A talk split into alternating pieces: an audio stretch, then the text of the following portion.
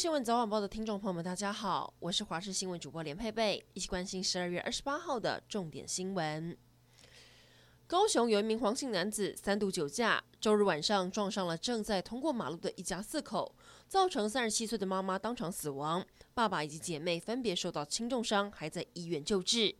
事发当时的影片也曝光了，一家人被酒驾男撞飞数公尺远。检方在昨晚以杀人罪嫌向法院申请羁押，但高雄地院审理后变更法条，以酒驾致人于死，裁定羁押未进见。如果以这项法条论处，未来最终上限是只有十年的有期徒刑。快要过年了，春节七加七检疫方案又惹议。有一名梁同学从美国返台，选择七加七方案，也就是七天住防疫旅馆，七天回家居家检疫。但在入住防疫旅馆后，却被告知先前所选定的处所不符合规定，无法返家。梁同学不满，已经按照规定了，却被刁难，现在还要多付防疫旅馆的费用。卫生局解释，因为梁同学选的住所在调查后发现是营业场所，不符合防疫规定，所以无法同意申请。话题人物来关心，被誉为是体操女神的瑞莎，这几年致力帮助台湾培育韵律体操选手。不过，在今年四月却被网友踢爆，她恶意挖角，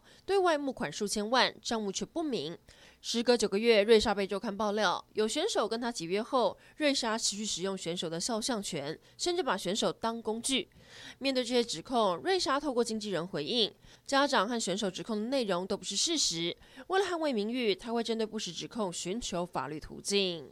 台北市从昨天开始，在大甲和平公园设立了车来速筛检站，民众只需要搭防疫交通工具来到现场，就可以直接在车上接受筛检。但没有想到，昨天有一名来筛检的民众，因为不满裁检师的裁检方式，认为对方不够尊重，裁检完竟出手拍打裁检师的手臂，双方爆发口角。后来双方虽然都没有提告，但辖区警方已经介入了解，要求双方要到警局说明。迎接新年，虎年就要来了。南投知名的土地公庙紫南宫也推出了最新的虎年纪念钱目。元旦当天早上九点开始，要免费发送给来庙里拜拜、求财、求平安的信众。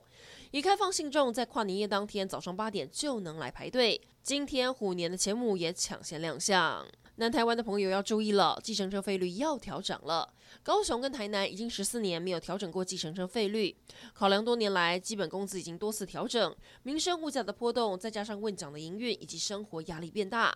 交通局表示，从明年的一月二十七号开始实施新费率，起跳运价从原本一点五公里的八十五块调整为一点二五公里八十五块，续跳运价也从每两百五十公尺五元改为两百公尺就跳一次。